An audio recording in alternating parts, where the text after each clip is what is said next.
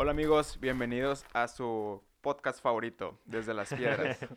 Estamos desde las oficinas de Desde las Piedras, aquí en Tijuana. Desde y estamos centrales. muy ¿En serio emocionados de poder York? hablar con ustedes este día. Nos acompañan Pablo, ¿Qué tal? Adrián, ¿Qué tal, chicos? Aarón. ¿Qué onda? y su servidor David. Y estamos por empezar una semana más del devocional de la aplicación YouVersion. Y el día de hoy vamos a hablar sobre Génesis del 18 al 30.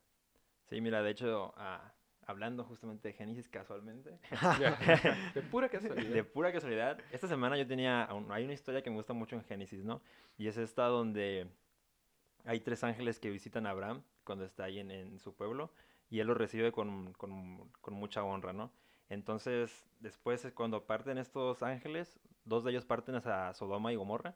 Como sabemos, es un pueblo que estaba lleno de pecado y lleno acá de gente bien mala.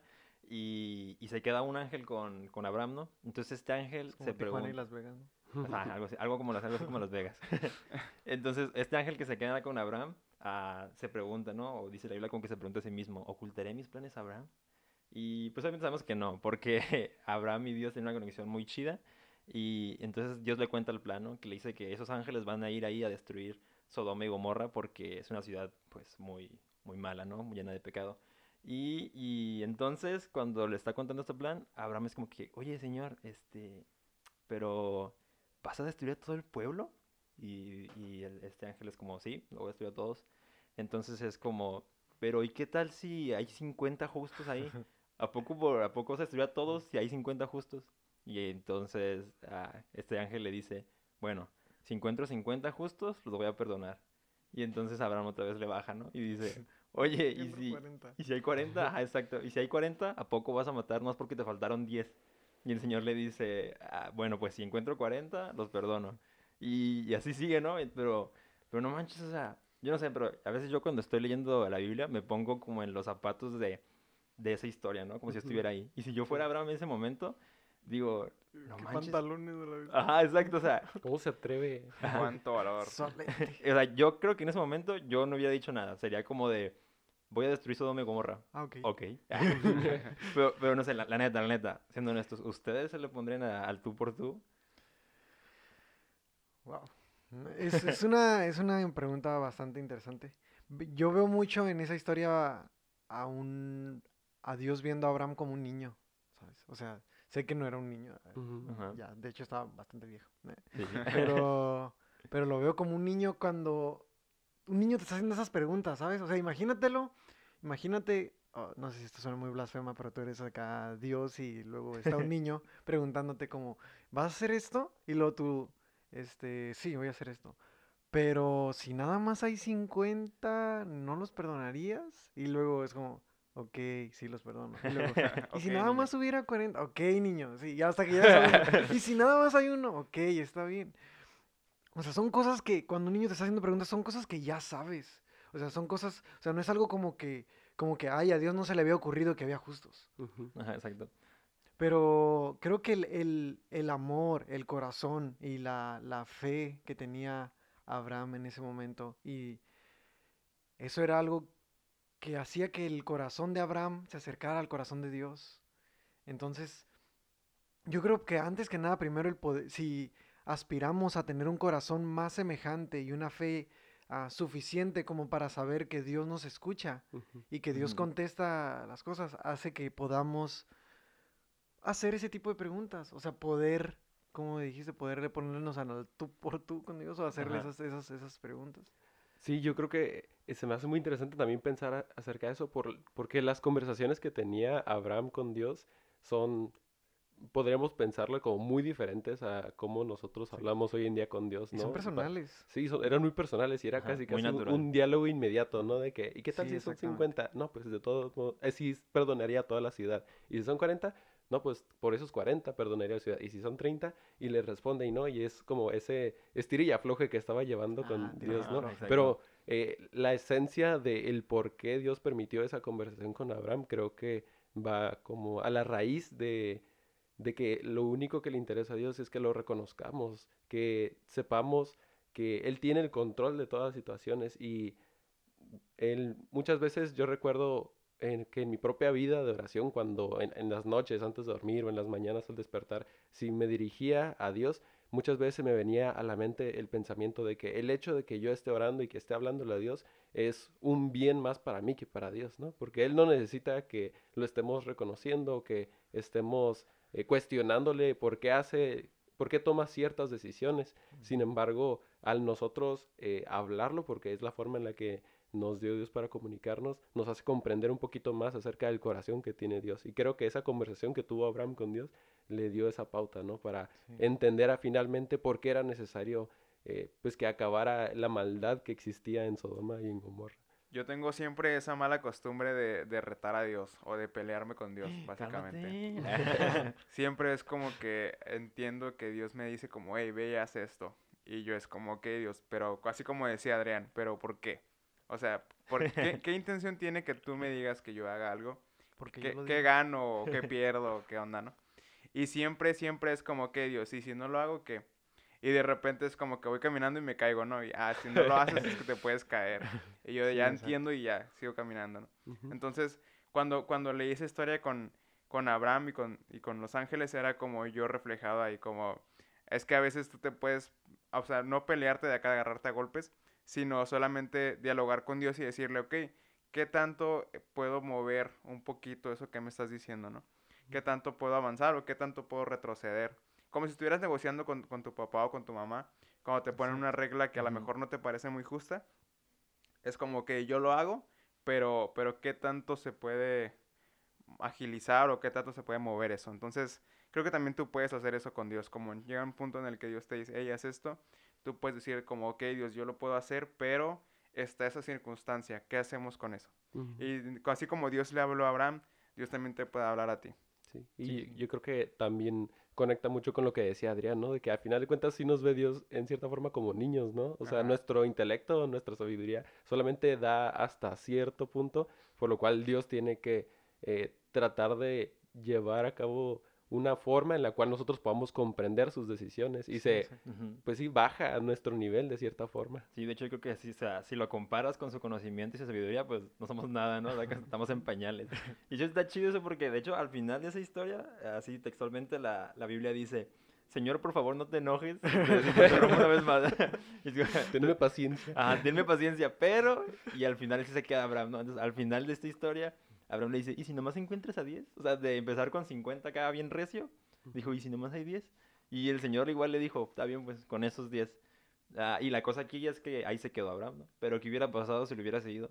¿Qué tal si hubiera dicho como de, ¿y si encuentras uno nada más? Y esa es la importancia también de, de orar. Cuando tú estás orando y estás hablando con Dios, o sea, eso mismo que hizo Abraham, como de Dios, y 50 y 40, y fue bajando, bajando, bajando hasta llegar a 10. Y lo que dices, a mí también la otra vez me, me quedé como en shock. Como de qué tal si Abraham hubiera seguido regateando, ¿no? A los mexicanos nos gusta mucho la palabra regatear.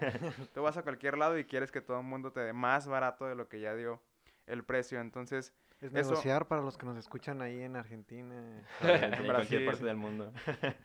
Es, es regatear es rebajar un precio que ya, ya, ya establecieron antes. Entonces, es lo que puedes hacer con Dios, como de Dios, está esto, pero ¿qué tal si podemos bajar un poquito la vara y reducir cierto castigo, ¿no? Y muestra que es noble con nosotros porque al final de cuentas es nuestro papá y si nosotros le continuamos pidiendo, él es bueno, ¿no? Él dice también en su palabra que si ustedes cuando son padres tratan bien a sus hijos, que porque yo, no, que soy su padre, no voy a concederles también los deseos que ustedes tienen en su corazón, ¿no? Entonces también eso muestra un poquito de por qué sí daba el afloje, ¿no? Dios de que sí está bien, Sí. 40, Sí, de 30, hecho, 20. Se nota que toma, toma en cuenta tu opinión. Sí. Yo creo que lo que más hay que resaltar en este, en, bueno, para mí en esta historia, es, sé que suena medio obvio como ser como Abraham y olvidarnos de esa brecha enorme que hay entre la autoridad de Dios y en nosotros que no somos nada, a un padre y un hijo. O sea, él, como decía Aarón, Abraham ah, se quedó, o sea, se quedó, decía como, por favor Dios no te enojes, pero, y continuaba. O sea, tú en tus oraciones continúa. Cuando estás hablando con Dios, cuando estás recibiendo algo de parte de Dios, pero tú quieres algo también o hay un, algún anhelo en tu corazón, continúa. O sea, continúa, continúa orando. Dios es tu papá y está escuchándote. A mí siempre me ha gustado la comparación entre un padre y un hijo. Y muchas veces nosotros no entendemos esa pequeña comparación y nos creemos que tenemos que aventarnos todos el paquete solos, ¿no? Y en Mateo 6 hay un versículo que me llamó la atención porque es básicamente de esto, que es lo que te mantiene preocupado. Y dice, por eso te digo, no te preocupes por la vida diaria, si tienes suficiente alimento o bebida o suficiente ropa para vestirte. ¿Acaso no es la vida más que la comida y el cuerpo más que la ropa? O sea, básicamente te dice, hey, ¿de qué te preocupas de todo lo demás? Si tienes vida y tienes un cuerpo, o sea, mientras tengas eso, lo demás es lo de menos, ¿no? Y poquito más abajo dice, mira los pájaros, no plantan, no cosechan, no guardan comida en graneros, porque el Padre, porque Dios los alimenta. ¿Qué no eres tú más valioso que ellos? Y, y también esta pregunta me, me resuena mucho. ¿A ustedes qué les causa preocupación en su vida diaria? Pues fíjate que de hecho, ahorita justo cuando estás leyendo me, me llegó esto, esta preocupación. Pero es que ahorita estamos en enero y ahorita toca pagar las placas y hagamos un montón de cosas. Y tú estás pensando en eso precisamente porque, pues sí, a veces es como que me va a alcanzar. si va a ser suficiente mi sueldo para pagar todo lo que tengo que Las pagar. preocupaciones de señor. Exacto. Un- Aunque uno no quiera, ¿no? Pero llega, llega esa etapa. Y sí, no, ahorita creo que es como que muy común entre todas las personas que estamos en la cuesta de enero y ya estás ahí como rascándole, ¿no? De hecho, en mi trabajo es medio chistoso porque me di cuenta que ya todos empezaron a llevar lonche.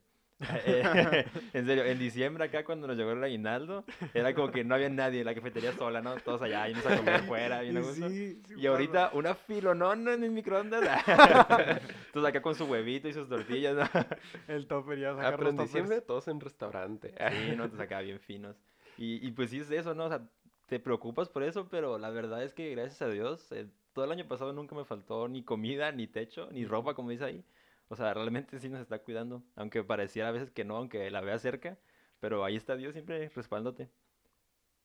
Sí, de verdad, la, eh, la mayoría del tiempo nos quedamos preocupados por cosas que eh, a final del día pues van a, van a venir, ¿no? O sea, preocuparnos por qué es lo que vamos a comer, por qué es lo que nos vamos a poner, si nos va a alcanzar el dinero para pagar las placas, eh, todo eso eh, de una u otra forma, eh, llegando al fin del día o de la semana se resuelve, ¿no? Y, y no tiene que ver el hecho de que te hayas preocupado por ellas. Bueno, en ocasiones sí, ¿no? Porque tienes que ser prudente para ahorrar y distribuir bien, ¿no? Tu- tus Sí, gastos. claro, claro. Pero yo me acuerdo cuando leí esa parte que, que estaba diciendo David, recordé justo el versículo que viene adelante de ese, ¿no? Que dice, cual, incluso ustedes, si, ¿acaso ustedes con, al, si, con todas sus preocupaciones pueden acaso aumentar un día de su día de vida su o vida. un momento a sus vidas?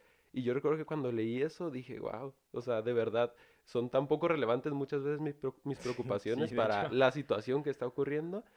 Entonces, era como, no recuerdo las palabras en las que lo, lo puse en una ocasión, pero era algo más o menos como de que las preocupaciones son simplemente poner tu mente en algo sobre lo que todavía no tienes tu control. ¿no? Exactamente. Yo creo que como dicen los grandes sabios Timón y Pumba, Hakuna Matata. Exacto, amén. Este, pero ah, yo en lo personal soy una persona que piensa demasiado las cosas. No quiero, ni siquiera voy a decir piensa, sobrepiensa demasiado las cosas. Entonces, está, re- está revisando las cosas que podrían ocasionar preocupación y ya me estoy preocupando por algo. Entonces, Me o s- preocupa el preocuparme. exacto. O sea, no- o sea, empiezo a pensar como, es que si pasa esto, significa que va a pasar esto y después me va a afectar en esto. ¿Sabes? Como, o sea, ni siquiera de algo que me está afectando directamente. O me, o me podría afectar mañana. No, no, no. Algo que me podría afectar en una semana y, y para que me afectara tuviera que haber dos accidentes que se enca- que encajaran entre sí y ya me estoy preocupando para estar preparado para eso porque mi, como mi lema es como, pues no te tienes que estar preocupando si todo sale bien. Entonces más bien tienes que estar... y- Prevenir, ajá, pre- prevenido. no tienes que prevenir las cosas que salen bien, tienes que prevenir las cosas que salen mal. Entonces necesitas estarlas pensando. Y como las estoy sobrepensando, pues entonces me estoy preocupando. y explotó. Mental. No, ya es como que ay, ya estoy acostumbrado a hacer eso y de repente me doy cuenta que me estoy quedando calvo de tanto estrés. Pe- Pero fíjate que es algo interesante porque este versículo me llegó justo cuando yo estaba en un momento así. Oh, en serio. Igual yo tiendo a tener esa personalidad en la que todo te estresa, todo te preocupa, tiene que tener todo un control. Y yo estaba ese día todo preocupado y de repente empecé a hacer el devocional y me topé con eso, ¿no? O sea, realmente David, ¿para qué te afanas? ¿Para qué te preocupas?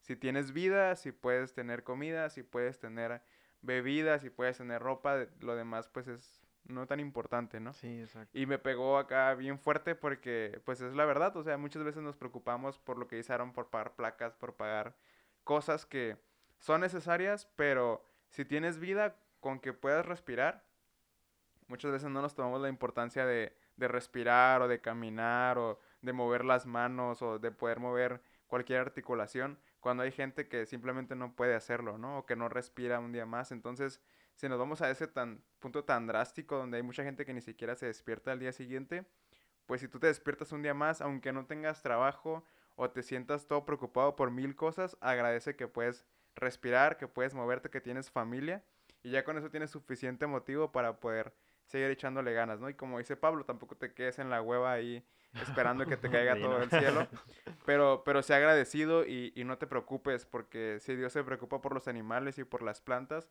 pues tú vales muchísimo más que eso, entonces Sí, échale exactamente. ganas. Sí, de hecho está chido porque al, al final de Mateo 6 dice eso como literalmente, dice, así que no se preocupen por el mañana porque el día de mañana traerá sus, Sus propias, propias preocupaciones.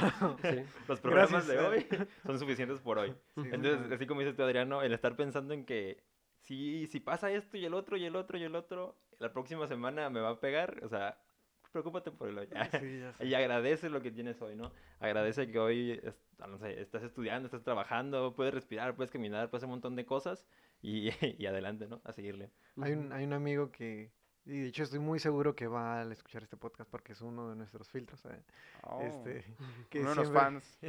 Saludos. Los más fieles. que siempre nos, ah, bueno, siempre me dice como, cuando yo vengo con todas mis preocupaciones y me toca platicar con él y coincidimos y me, dice, ¿cómo vas? Y le digo, no, pues es esto, es que, y luego esto y esto, y me dice, no, tú dale, tú dale, bro, tú dale, va a salir, va a salir. Y yo, no, pero es que esto y esto y esto y esto. No, es que sé que suena, sé que suena como lo que dicen a todos los cristianos, pero no, Dios se va a encargar y Dios te va a bendecir en esa etapa y tú dale y tú dale. Y yo así como, Ricardo, ahí va, ya iba a decir su nombre, perdón. Y yo, es que Fan me, número uno. me estresa, sea, me estresa como, ¿por qué eres tan relajado? Pero después de un tiempo es como, no manches, o sea, me reta un chorro el vivir, porque eso es vivir con fe, ¿sabes? Como, o sea, tener la fe de que Dios se va a encargar de las cosas. Y a veces mi preocupación es más grande que mi fe. Y tengo que como recordar quién es mi Dios, o sea, recordar cuán- cuántas cosas Dios me ha sacado, de cuántas cosas Dios me ha suplido. Y si lo pienso, o sea, si me pongo a pensar en, en todo mi pasado, me doy cuenta que Dios jamás se ha, se ha, ha quitado su mano. O sea, jamás me ha faltado nada. Y mi preocupación jamás ha resuelto nada, la neta. Entonces, Sí, cuida que- mucho que tu, que tu preocupación no sea más grande que tu fe. Sí, creo que es algo que pasa mucho, ¿no? Como cuando estás en el momento ahí, en la prueba o acá como en el, en el momento triste, como que es cuando te sientes ah, peor y sientes que Dios está más lejos, pero eso es algo que sirve mucho, recordar lo que ya hizo. Porque si te acuerdas de lo que ya hizo, dices tú, uy, yo ya salí de ese hoyo, ah, de este está bajito, ah, este sí puedo salir, ¿no? Yo tengo Entonces, una frase que es esfuérzate menos y confía más. Cuando más confías en Dios, Wow. puedes hacer mil cosas, pero si no estás con Dios, pues puede que no salgan bien, ¿no? Si te dejas de esforzar y empiezas a confiar en que Dios puede hacer y proveer y mover cielo y, cielo y tierra, pues todo lo demás viene. Sí, y yo creo que puede sonar como muy cliché, porque es lo que dicen eh, en muchas ocasiones, ¿no? Es una de esas típicas frases cristianas de que Dios tiene el control. Siempre te dicen, no te Sí. preocupes, amigo, Dios tiene el control. Pero en verdad, que es cierto que Dios tiene el control de cada aspecto de tu vida, ¿no? Dice incluso en una parte de, de esa, de, de esa parte de Mateo, ¿no? Que Él conoce eh, incluso cada cabello de tu cuerpo, ¿no? Si te conoce hasta lo más pequeña parte de tu cuerpo, que no va a andarse preocupando de tu trabajo o de tu familia o de tu escuela. Y es la importancia en lo personal para mí de el tener un tiempo especial en el cual simplemente eh, le entregue todas esas cosas a Dios, ¿no? Que me quite todas esas preocupaciones y le diga, Dios, estas son las situaciones por las que estoy pasando, pero confío en que tú me estás protegiendo, confío en que tú estás ahí velando por mi bien y que no vas a dejar que eh, todas las situaciones que vengan me consuman. Sí, exactamente. Regresando a la parte del devocional, en Salmos, a mí me estaba hablando Dios en una parte en específica donde decía, decía, Dios ama, ama la justicia. Dios ama la justicia, por eso los íntegros contemplarán su rostro. Y en esta parte Dios me estaba hablando mucho en cuanto en integridad y justicia. O sea, cómo, cómo Dios pide a justicia e integridad porque ese es su ambiente. O sea, esa es la manera en la que Dios se mueve. Y si nosotros, que somos sus hijos, vamos a estar cerca de Él, o sea, no puedes, ah, necesita, necesita que sus hijos sean justos para poder que estén como en la misma atmósfera. No sé si me, en si me comunión. explico. Ajá. Sí. Sí, exactamente. O sea, Dios habita en medio de justicia y quiere que nosotros habitemos con Él. O sea, muchas veces vemos, pensamos que Dios nos está exigiendo algo, pero en realidad Dios nos ama y quiere que estemos en medio de su hábitat. Entonces no puedes, no, pero Dios no puede habitar en un lugar donde es injusto. Entonces, porque Dios ama la justicia y por eso por amor nos está pidiendo a nosotros que seamos justos. Y empecé a cuestionarme bien machín sobre integridad. Este, no sé si ustedes, no sé si a ustedes una vez les tocó a Luis, el líder de grupo de universitarios, hizo como un círculo respecto a las áreas íntegras de tu vida. ¿sí? Sí, sí, me, sí me tocó. Ah, Es como, ¿qué tan, qué tan... eh, bueno, aquí va mi pregunta, como, ¿en qué tan íntegro, no sé si decir qué tan íntegro te consideras o que, qué tan íntegra consideras las áreas de tu vida o en si tienes alguna área en la cual tienes que esforzarte aún más? Sí, yo creo que eso es una batalla que muchas veces tenemos, ¿no? El, el poder decir, soy la misma persona en todos los aspectos de mi vida, en todos los lugares en donde yo estoy, ¿no? Porque yo batallé mucho con eso por un tiempo, ¿no?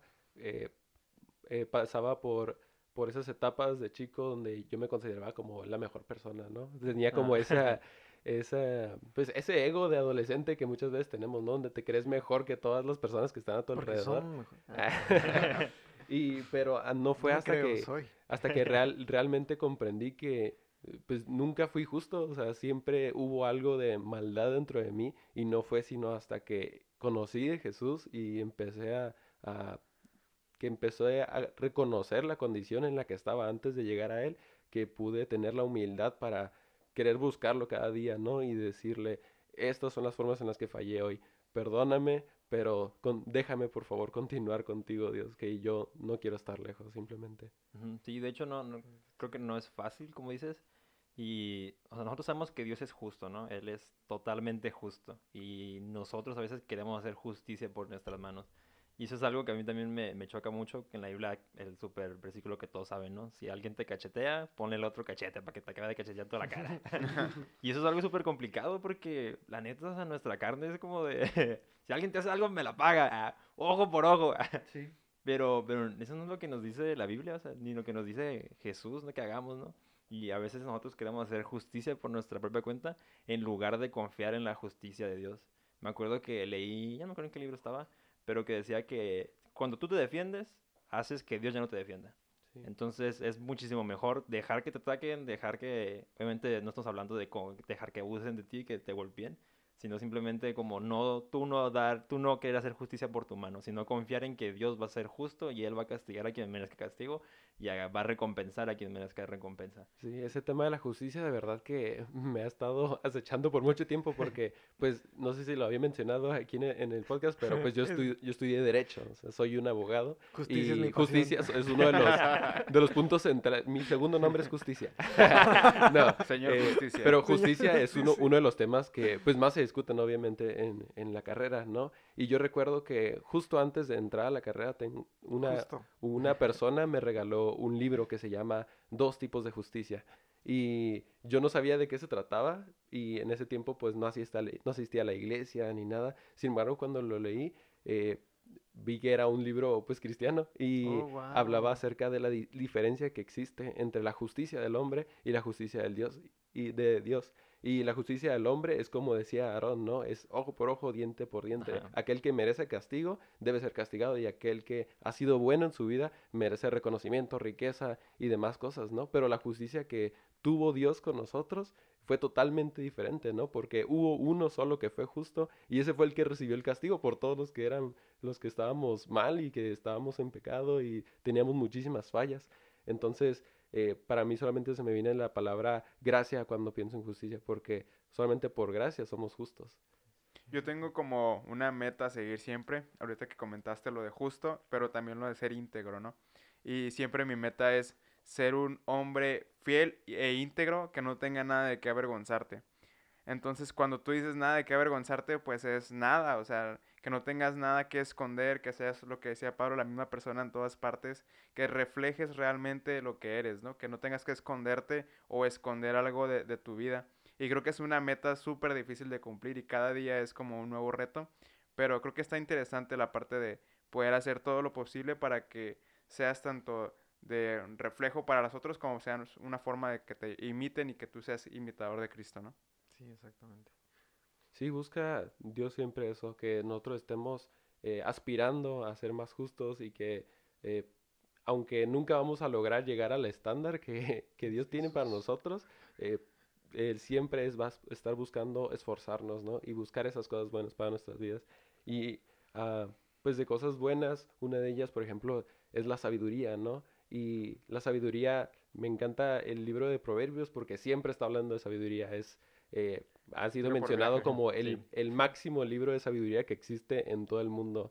Eh, hay muchas eh, filosofías de, de personas del pasado, de la historia, que han reconocido que si buscas una guía clara para ser sabio y para tener una vida recta, sigue todos los consejos del libro de Proverbios. Sí. Y a mí me encanta algo que leí en, en Proverbios 3, del 3 al 15, que dice, Bienaventurado el hombre que haya la sabiduría y que obtiene la inteligencia, porque su ganancia es mejor que la ganancia de la plata, y sus frutos más que el oro fino, más Wow. preciosa que las piedras preciosas y todo lo que puedes desear. No se puede comparar a ella. Y me impactó muchísimo eso porque muchas veces eh, subestimamos el valor que tiene la sabiduría, ¿no? El de ser prudentes, el de tomar buenas decisiones. Eh, nuestros tesoros que tomamos muchas veces aquí en, en el mundo es ser rico, ser famoso, el tener muchos amigos o el tener las mejores experiencias. Hoy que vivimos en la cultura de Instagram es tener las Sí. mejores fotografías o que simplemente la, la gente piense que siempre nos lo estamos pasando bien, ¿no? Pero eh, yo les preguntaría a ustedes, o sea, para ustedes, ¿qué sería esa sabiduría? ¿Qué es tener sabiduría? Yo creo que, bueno, al menos para mí, sabiduría o, o lo que me gustaría tener la parte de sabiduría es toma de decisiones. Que cuando me presenta una situación que tengo que escoger A o B, saber de volada que es A porque eso es lo que Dios quiere, ¿no? O porque eso, es, eso es lo chido. Porque siento que muchas veces confundimos sabiduría con inteligencia. Y pues la O inteligencia conocimiento. o conocimiento, pero eso los puedes conseguir leyendo o, o simplemente estudiando, ¿no? Pensamos que sabiduría, pues, digo, la mejor sabiduría definitivamente proviene de Dios. Y yo eso es lo que yo quiero. Yo quiero esa sabiduría para poder tomar decisiones. Creo que es todo un reto también eso de tomar decisiones y la parte de poder ir leyendo la Biblia, vas aprendiendo un montón de cosas de gente que ya le pasó algo como lo que te puede pasar a ti, ¿no? Por eso me gusta también leer la Biblia porque aprendes de que hace más de dos mil años la gente experimentó cosas que tú estás pasando ahorita. Y en Proverbios siempre es como, hijo mío, haz esto porque te puede pasar esto. Y si haces esto, puede que te pase esto Ujú. otro. Entonces siempre es como que te prevé de cosas que pueden pasar. Y creo que es la parte que dice Aaron de, de la sabiduría. Poder tomar decisiones correctas. Y aunque generalmente es difícil, pero si tomas en consejo la Biblia y en Proverbios, pues yo creo que puedes ir avanzando mucho más fácil. Sí. El principio de la sabiduría es el temor a Dios, ¿no? Ujú. Este, yo lo, bueno, más bien yo creo que todos aquí vamos a estar como de acuerdo en eso, en, en la aplicación a la toma de decisiones, que es, para mí es como la inteligencia de poder tomar el conocimiento, de poder tomar las herramientas que tengan a tu vida, cosas como, como experiencias ajenas, lo que te han enseñado tus padres, y como decía Pablo, la Biblia, los proverbios, o sea, son cosas extremadamente prácticas, o sea, literalmente te dice como, no, no debas dinero, ah, ten, paga tus deudas. Entonces, o sea, son perlas de sabiduría, son perlas que te ayudan a aplicarlas a tu vida. Es, es toda la inteligencia y poder tomar todo el conocimiento para aplicar a tu vida, para tener una vida mejor, para tener ah, ah, decisiones asertivas que te lleven al mejor camino que, que es Dios. Sí, dijiste algo que se me hace muy clave, el, es que te llevan siempre la sabiduría a tomar decisiones que te lleven a una vida mejor, ¿no? Y estaba pensando, ahorita se me estaba ocurriendo, ¿no? Cómo Dios nos pide que seamos sabios en el tiempo limitado que estamos aquí en la tierra, ¿no? Porque una vez que, Sí. que fallezcamos y vayamos al cielo, ¿de qué nos va a servir ser sabios, no? En realidad ya vamos a tener el máximo tesoro del mundo. Sin embargo, mientras estemos en este, en este mundo, eh, las decisiones que tomemos tienen que ser sabias para poder sacarle el mayor provecho a nuestras vidas. Y vienen muchas recompensas a cambio de, de buscar la sabiduría, ¿no? Y las menciona ahí en Proverbios. En Proverbios 2.20 dice que andarás en camino de los buenos. En 2.21 dice que vas a permanecer en la tierra más que las personas que no son sabias. Y en 3.20 dice que vas a tener largura de días y años de vida y de paz. Entonces habla de todas esas recompensas, ¿no? Que son más valiosas que el oro y que la plata. Son más valiosas que cualquier televisión de lujo o carro último modelo o eh, llevar tu empresa a ser multimillonaria y reconocida internacionalmente. Así que eh, eso para mí es lo que me deja esa parte de Sí, Proverbios. sí, yo, yo creo que esa, esa recompensa mayor va a ser paz, tener paz, ¿no? Con lo que Sí. tienes y, y administrar lo que tienes correctamente, ¿no? Y englobando todo lo que pudimos ver hoy, fue básicamente pide más, confía más en Dios, no te afanes por lo que está adelante, sino enfócate en lo que tienes hoy y aprende de la, la sabiduría de Dios. Y pues amigos, esto fue todo por el día de hoy. Gracias por acompañarnos. Gracias por Nos vemos la próxima semana. Muchas gracias, nos nos, vemos. vemos. Hasta Bye. luego. Hasta luego.